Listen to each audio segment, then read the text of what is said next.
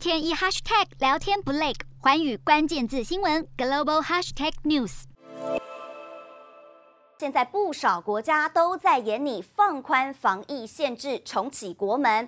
像是马来西亚总理伊斯迈沙比利日前首次造访汶莱，并与汶莱政府协议要开启两国疫苗接种者旅游通道计划，以及相互认可新冠疫苗接种证书。而除了马来西亚之外，新加坡也在二月十六号宣布启动与香港、卡达、沙乌地阿拉伯和阿拉伯联合大公国的疫苗。接种者旅行通道，同时也放宽了部分低风险国家和地区的入境规定。抵达之后不需要接受 PCR 核酸检测，只要到检测中心进行快筛就可以。而其中就包含台湾的旅客也被列在名单上。